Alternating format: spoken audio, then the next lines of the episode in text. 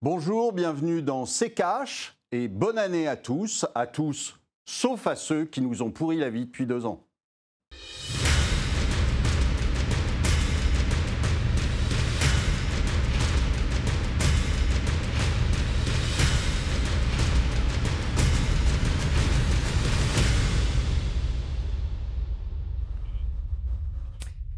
À tous et bienvenue dans CKH, une émission consacrée cette semaine aux États-Unis.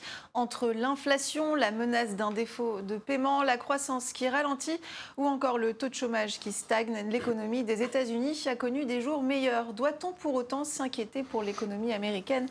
C'est la question qui va nous occuper ces 20 prochaines minutes. Pour en parler, Olivier Delamarche. Bonjour Olivier. Bonjour Estelle. À vos côtés, Pierre Bentata. Bonjour, vous êtes maître de conférence à l'université Aix-Marseille. Bienvenue sur ce plateau. Merci. Allez, on va commencer par un aperçu global de l'économie américaine. C'est avec euh, le tiroir cash d'Antoine Vassas.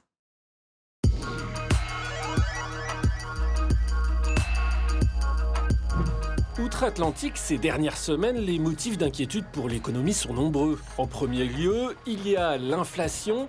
En novembre, elle a connu un pic de plus 6,8% sur un an, du jamais vu depuis 1982 et par rapport à octobre, une augmentation des prix plus haute que ce qui était prévu par les économistes. Cela occasionne forcément des baisses sur la consommation, même pour le sacro-saint Black Friday, qui a vu son chiffre global baisser de 1,3% selon Adobe Analytics. À peine 8,9 milliards de dollars dépensés. Jusqu'à présent, cette inflation était qualifiée de transitoire par la Réserve fédérale américaine, mais fin novembre, Jérôme Powell, fraîchement réélu à la présidence de la Fed, a reconnu avoir fait une grave erreur. Finalement, cette inflation ne serait pas passagère et pourrait être persistante. Dans ce contexte, la reprise économique ralentit aux États-Unis. Sur la croissance d'abord, après avoir dépassé les 6% les deux premiers trimestres, elle n'a été que de 2,1% au troisième. Et puis sur le chômage, le département du travail a déclaré que les emplois dans le secteur privé non agricole avaient augmenté de 210 000 en novembre, bien moins que les 570 000 emplois d'octobre. Selon les chiffres officiels, le chômage américain serait de 4,2%, il n'a pas encore retrouvé son niveau historiquement bas de février 2020 à 3,5%. À cette époque, l'Amérique était loin de se douter que deux mois plus tard, elle subirait une pandémie et un effondrement de l'économie avec un chômage qui crèverait le plafond pour atteindre 15%. Olivier, tous ces chiffres que l'on vient de voir, que l'on vient d'entendre, est-ce qu'ils vous paraissent inquiétants? On, est, euh, on est en plein euh, déclassement de l'économie américaine, mais ça, ça dure depuis euh, une, bonne, une bonne quinzaine d'années. Et, on est évidemment loin de l'image idyllique qu'il voudrait bien donner. Donc oui, il y a eu un peu de rebond de croissance, mais qui était logique. Hein, quand vous fermez et vous rouvrez, ben, tout d'un coup, vous avez un petit peu plus de croissance. Hein. Mais on retombe, on, voit très bien qu'on est en train de retomber sur la croissance potentielle américaine et qui euh, qui est loin évidemment des 6%, euh, et pour la bonne et simple raison que aujourd'hui ils n'ont de croissance que de croissance de la dette. C'est-à-dire qu'ils euh, financent cette espèce de reprise, euh, mais qui est une reprise tout à fait fictive, je dirais. Donc euh, sur les chiffres du chômage, là aussi, euh, c'est exactement la même chose que quand euh, M. Macron vous dit qu'on est à 8% de chômage. C'est pareil, c'est-à-dire ce sont des chiffres qui sont des chiffres marketing politiques qui font couler beaucoup d'encre, mais on est loin du plein emploi aux États-Unis. Vous avez des masses de, personnes qui sont sorties de la population active et, donc qui sont sorties aussi des statistiques. Donc le taux de chômage est beaucoup plus important que les 4%. Et puis, et puis en dernier lieu, sur, sur les, les, revirements de M. Powell, ça vaut ce que ça vaut, si vous voulez. C'est-à-dire que c'est de la communication, encore une fois. C'est-à-dire que vous avez un patron de, de Fed qui sait très bien qu'il ne peut pas monter les taux, qu'il ne peut pas arrêter finalement d'acheter de la dette américaine parce que euh, il n'y a, que, a que lui qui peut le faire hein, aujourd'hui et qui sont obligés de fonctionner sur un, le refinancement de la dette ancienne et deux, la dette nouvelle qui est, euh, qui est émise et qui fait un petit tour dans les, dans les primary dealers, les banques, les banques principales américaines, et qui reviennent vite au chaud euh, dans les coffres de la Banque centrale. Donc euh, évidemment, il est obligé de jongler avec ça en permanence et c'est de la com. Est-ce que la situation est inquiétante? Parce que quand vous dites qu'on est dans un déclassement de l'économie américaine depuis plusieurs années, ça veut dire quoi? Que la situation n'est pas plus inquiétante qu'hier finalement?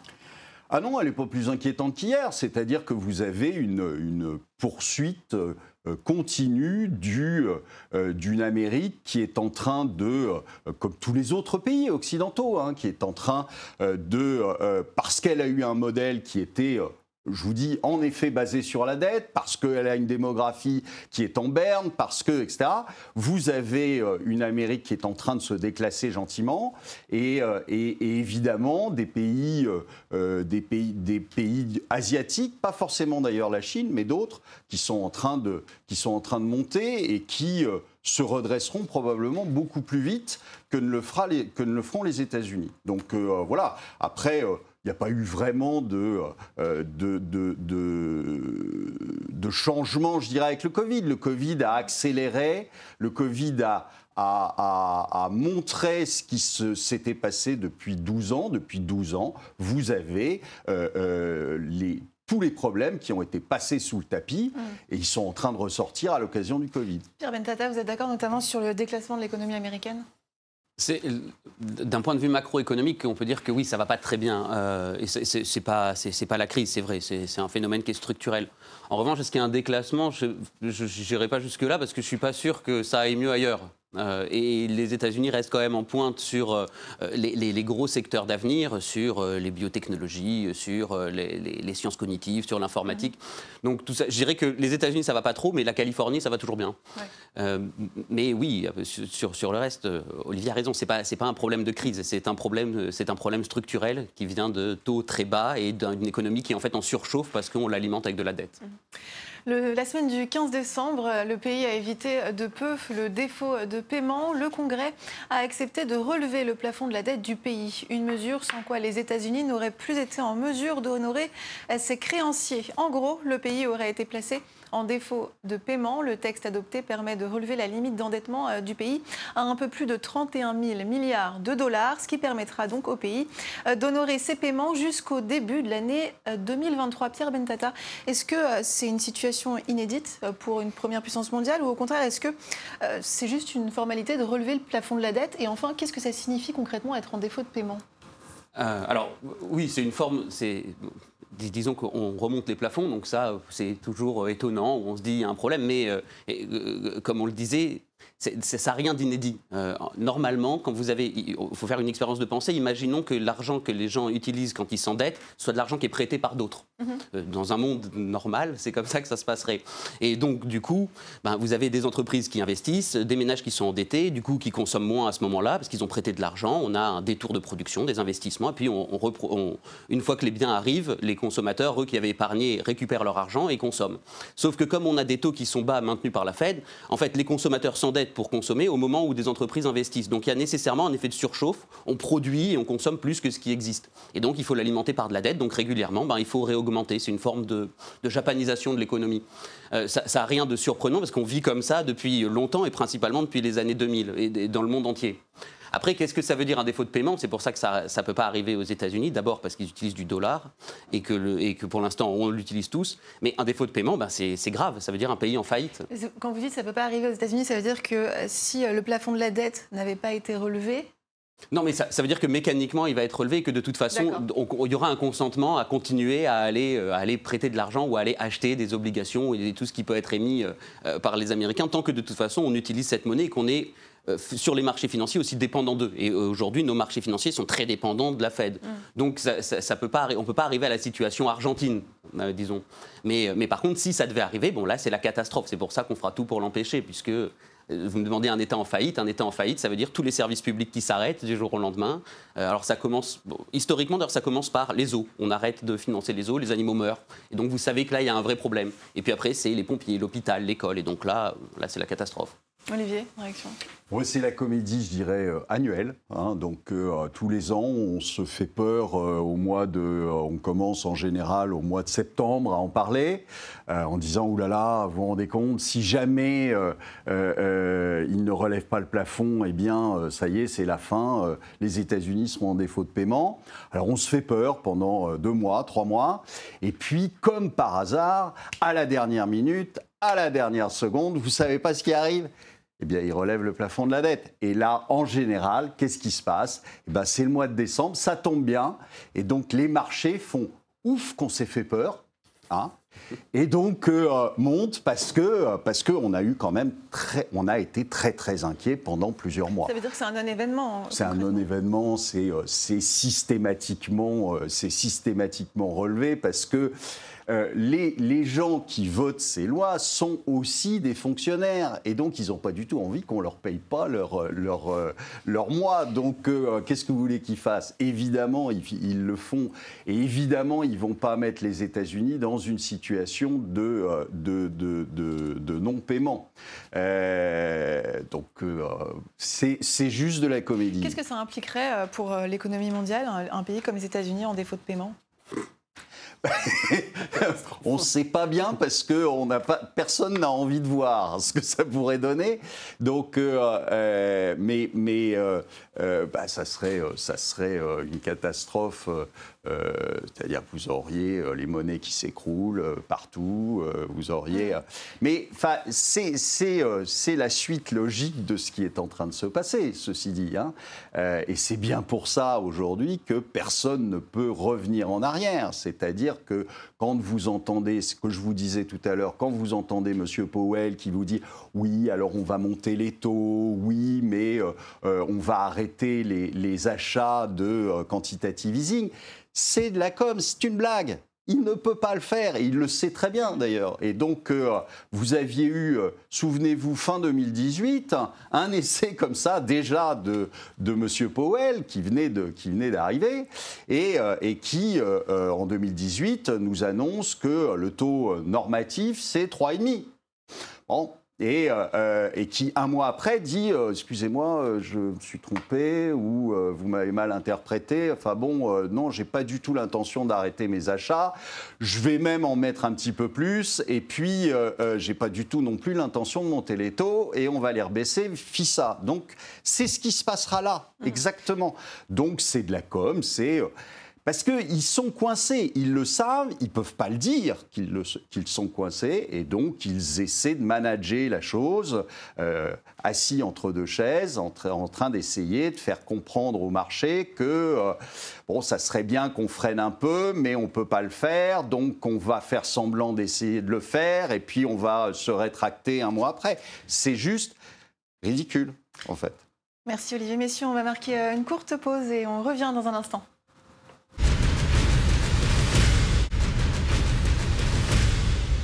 Bienvenue dans CKH si vous nous rejoignez au sommaire cette semaine, l'économie américaine avec Pierre Bentata, maître de conférence à l'université Aix-Marseille. On va regarder à présent l'inflation. Elle s'établit à 6,8% sur un an. Jamais le pays n'avait atteint ce taux depuis juin 1982. Les moteurs de cette inflation demeurent inchangés.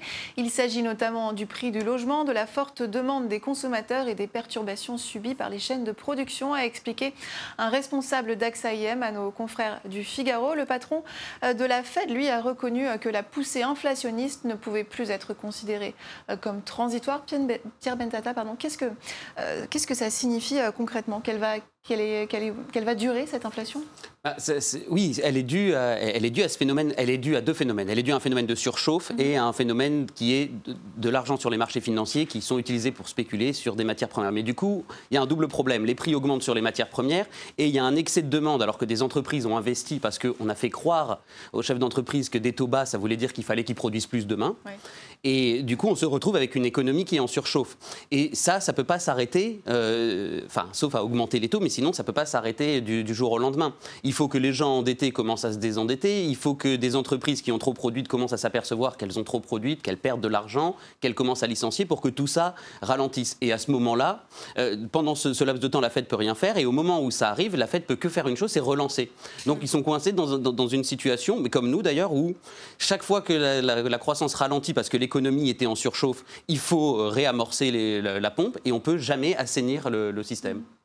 Alors justement, les cadres de la Fed se sont réunis euh, le 15 décembre pour la dernière réunion de politique monétaire de l'année 2021 avec au menu euh, un plan anti-inflation. À l'issue de cette réunion, la Fed a annoncé euh, le retrait accéléré de son soutien à l'économie. Elle va donc avancer de quelques mois la fin de la réduction d'achat d'actifs. Ce ne sera plus en juin comme initialement prévu, mais en mars, lorsque les achats seront ramenés à zéro, il ne devrait pas y avoir besoin de longs délais avant la première hausse des taux a déclaré Jérôme Powell, le patron de la Fed. Ainsi, trois hausses de taux sont envisagées en 2022, mais la remontée de ces taux dépendra du marché de l'emploi. Olivier, je vous en, rigoler, euh, c'est une stratégie sans surprise. C'est une stratégie sans surprise, en fait, c'est l'arroseur arrosé, quoi, si vous voulez. C'est-à-dire que, euh, comme le disait euh, à l'instant Pierre, c'est vous, vous mettez euh, des, des, milliers de milliards euh, sur les marchés boursiers. Les marchés boursiers, qu'est-ce qu'ils font? Eh bien, ils achètent aussi des matières premières parce que euh, elles sont toutes cotées. Vous savez qu'on a même coté un contrat sur l'eau parce qu'on a trouvé ça intelligent. Donc euh, euh, on, cote tout aujourd'hui. Donc après on s'étonne et on se dit ah ben ça monte. Bah oui, mais il y a tellement de milliards que ça va sur n'importe quoi. Et donc aujourd'hui il est il est bien embêté parce que le, les marchés boursiers ne tiennent que par les injections de liquidités, mais pas de bol, ça va sur des trucs sur lesquels ça ne devrait pas aller, c'est-à-dire les matières premières, et qui font flamber l'inflation. Parce que moi, alors, j'ai un petit euh, euh, sur, le, sur le, mot surchauffe. Euh, je ne crois pas qu'il y ait de surchauffe en fait d'activité. Je pense qu'il y a une désorganisation des chaînes de production qui ont fait que euh, évidemment, bah, ça coince, ça fait des goulots d'étranglement et donc ça fait des prix qui montent. Mais on ne peut pas parler de surchauffe d'activité parce que euh, ça voudrait dire qu'il y a une demande extraordinaire. Or, la demande, pour l'instant, je ne la vois pas trop, euh, ni dans, par exemple, les ventes au détail au moment de, Thanksgiving et, de, et, du Black Friday. On ne voit pas qu'il y a une, une surchauffe là-dessus. Mais simplement, en effet, il y a des goulots d'étranglement qui font que dans un monde à stock zéro, dans un monde euh, en, flux euh, direct, eh bien, vous avez, dès que ça coince quelque part, évidemment, vous avez euh, des hausses de prix. Donc, c'est ce qui est en train de se passer avec le, le Covid. ça, ça va durer le temps que ça durera, c'est-à-dire le temps que les chaînes se réorganisent, le temps qu'il euh, y ait euh, un arrêt de cette folie euh, covidiste, hein, et donc qui vous bloque un port parce qu'il y a un, gars qui renifle. Hein. et donc, évidemment, ça, ça va s'arrêter. En revanche, là où ils ont un problème, c'est que soit ils continuent à mettre de l'argent, et là, vous aurez une poursuite de la hausse des, prix des matières premières, soit ils s'arrêtent de mettre de l'argent, mais à ce moment-là, tout va se casser la figure, et pas que les matières premières. Et ça, bah, aujourd'hui, euh, les banques centrales, ne sont pas prêtes à ça. Hein. Donc, euh, euh, et c'est ce que je vous disais, ils ont le cul entre deux chaises, et puis bah, ils doivent manager ça avec de la com. Mais comme aujourd'hui, on est dans un monde de com de toute façon, hein, comme politique, comme des, banques centrales, et, et, on va continuer très probablement longtemps comme ça. Pierre Ventata, une réaction sur ce que, aux annonces de la Fed? Il me semble qu'on en avait déjà parlé ici. Je vous disais, c'est en fait, ce qui compte, c'est le message. Il faut essayer d'expliquer aux entreprises qui, elles, de bonne foi, euh, réagissent à des signaux du marché, qui en fait ne sont pas du marché, mais de la Banque centrale, euh, qu'elles elles se sont trop emballées. Mais en même temps, on peut, ne peut pas faire plus que ça. Mm. Donc on est dans une situation qui est une situation, il faut tenter d'informer, de jouer en fait le rôle que jouent normalement les prix du marché. Il faut le jouer simplement en expliquant aux, entreprises. Mais ça c'est très compliqué parce que ce qui fait l'efficacité d'un marché normalement, c'est justement qu'on a besoin d'expliquer rien à personne. Les gens regardent les prix et en fonction des évolutions réagissent. Là comme ça, ça marche plus parce que le, signal est complètement brouillé parce qu'on a fixé artificiellement des prix, notamment le taux d'intérêt. Ben, il faut essayer d'expliquer aux gens ce qui se passe tout en leur disant ne vous inquiétez pas et on ne va pas arriver jusqu'à l'endroit qu'on vous annonce. Donc bah, on a une économie qui devient quasiment administrée complètement. Mais là, concrètement, avec euh, la fin de la réduction d'achat d'actifs, avec des, une, trois hausses de taux en 2022, ça veut dire quoi Que l'inflation va réussir à la maîtriser ou ça va encore prendre... Euh, oui, c'est euh, c'est une sorte de jeu d'apprenti sorcier parce qu'il faut augmenter les taux suffisamment pour limiter l'inflation sans qu'en même temps ça crée une surcharge de la dette qui est trop importante. Dans quelle proportion ils sont remontés En, fait, c'est impossible de, savoir tout de suite. Et du coup, c'est pour ça qu'il faut l'annoncer en espérant qu'il y ait des réactions avant qu'il faille vraiment les baisser, euh, euh, diminuer ses dépenses et augmenter les taux. Et c'est pour ça que même là, les baisses de dépenses, elles sont assez faibles. On a dû de l'ordre de 30 milliards, euh, notamment sur des crédits hypothécaires. Donc on, continue à faire exactement la même chose qu'on faisait en 2006-2007 avec la, la, crise des subprimes. Bon, donc. Euh, on verra. Moi, je pense que les taux vont augmenter de façon très faible euh, et à condition seulement que l'inflation se poursuive. Si elle reste stable, je ne vois même pas pourquoi. On va jeter un œil au marché euh, de l'emploi à présent avec des embauches qui ralentissent. 210 000 emplois ont été créés en novembre 2021 contre 570 000 en octobre. C'est bien moins euh, que ce qui était attendu. Mauvaise nouvelle hein, pour euh, Joe Biden, Olivier, qui a fait de l'emploi une de ses priorités. Et le variant Omicron qui part dessus le marché pourrait aussi compliquer la donne sur le front. Oui, alors, euh, bon, vous savez ce que je pense des chiffres de l'emploi américain, mais, euh, euh, c'est surtout que c'est une mauvaise nouvelle pour Biden, mais c'est une excellente nouvelle pour Powell, puisqu'il a, il a conditionnalisé, en fait, sa, sa, sa, ses hausses de taux et, son, son, l'arrêt de ses, achats de dette euh, aux chiffres du chômage. Donc il a tout intérêt, lui, à ce que les chiffres du chômage soient pas bons pour repousser cette, euh, cette échéance. Donc euh, voilà, enfin je veux dire, c'est un, un, petit jeu qui qui, je dirais, ne devrait tromper personne. moi, ce qui, ce, qui me, ce qui me paraît intéressant, c'est, et là où on voit que justement ça, c'est plus ou moins de la comédie. Euh, regardez euh, les taux longs américains. Ils n'ont pas bougé. Mm. Ils n'ont pas bougé. On est à 1,40.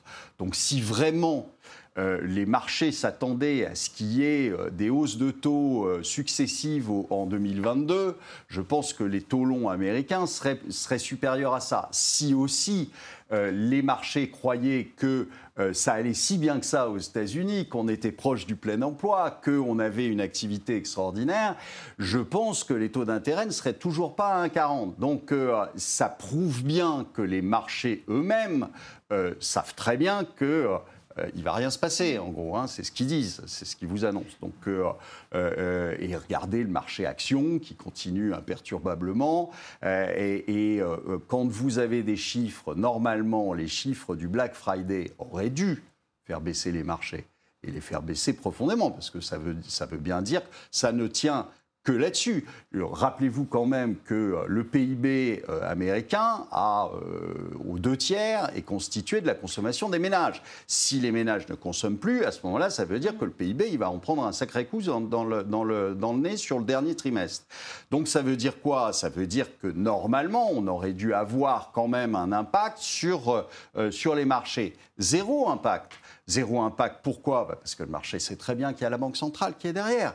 Euh, donc, ce n'est pas la peine d'aller euh, en face de la Banque centrale, puisque, comme le dit Pierre, les prix sont administrés. Nous ne sommes plus dans des marchés, nous sommes dans un régime de prix administrés. Et donc, euh, à ce moment-là, bah, vous avez, pouvez y aller. vous n'avez aucun risque. Toute dernière conclusion, Pierre Bendata?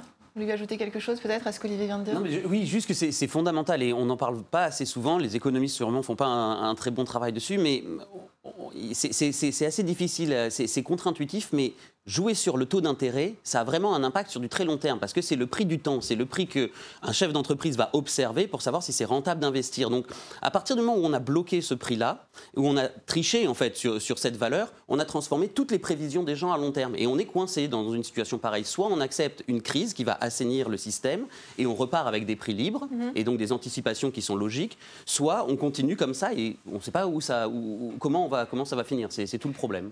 Merci beaucoup, messieurs. On passe au commentaire cash. Un seul euh, commentaire, Olivier, cette semaine, celui d'Antoine Favre. Pourquoi l'économie et la finance vont mal? Car il n'y a pas de réel contrôle. Non, ce n'est pas une question de contrôle, c'est une question de, Au contraire, euh, là, il y a il y a un contrôle total, puisque euh, on vient d'en parler, il y a même un contrôle des prix. Euh, euh, et donc, il n'y a plus de marché, et, donc, au contraire, vous avez un, excès de contrôle, puisqu'on ne laisse plus jouer une économie de marché. On laisse plus, on laisse plus les prix se former eux-mêmes et, euh, on, vous fixe les prix. Donc il y a absolument, c'est pas un défaut de contrôle, c'est simplement qu'on a fait de de mauvaises analyses il y a, il y a 20 ans, qu'on a fait d'encore plus mauvaises analyses il y a 13 ans, et, euh, et que euh, euh, et qu'à ce moment-là, eh bien, on a fait des on a fait des erreurs qui aujourd'hui, comme le disait Pierre tout à l'heure, sont irrattrapables. C'est-à-dire qu'on n'a pas de plan B, on n'a pas de retour en arrière possible. On est obligé de d'avoir cette perpétuelle fuite en avant et que malheureusement, on est beaucoup à se à se dire que ça va se terminer mal, mais mais qu'on n'a pas vraiment euh, la main sur, euh, sur ce qui se passe. Merci euh, Olivier. Merci beaucoup Pierre Bentata d'avoir été parmi nous dans cette émission. Je rappelle que vous êtes maître de conférence à l'université Aix-Marseille. C'est donc la fin de cette émission. Merci de l'avoir suivi. Prochain rendez-vous la semaine prochaine. En attendant, on vous souhaite une très belle année. Olivier, le dernier mot? Bah, le, premier euh, le, premier mot de l'année, euh, j'ai l'impression que euh, dans sa dernière interview, M. Macron de se posait la question de où va la France. Moi, je peux lui répondre dans le mur. et où vont les États-Unis? Ben, économiquement, dans le mur aussi. Bonne année tout de même.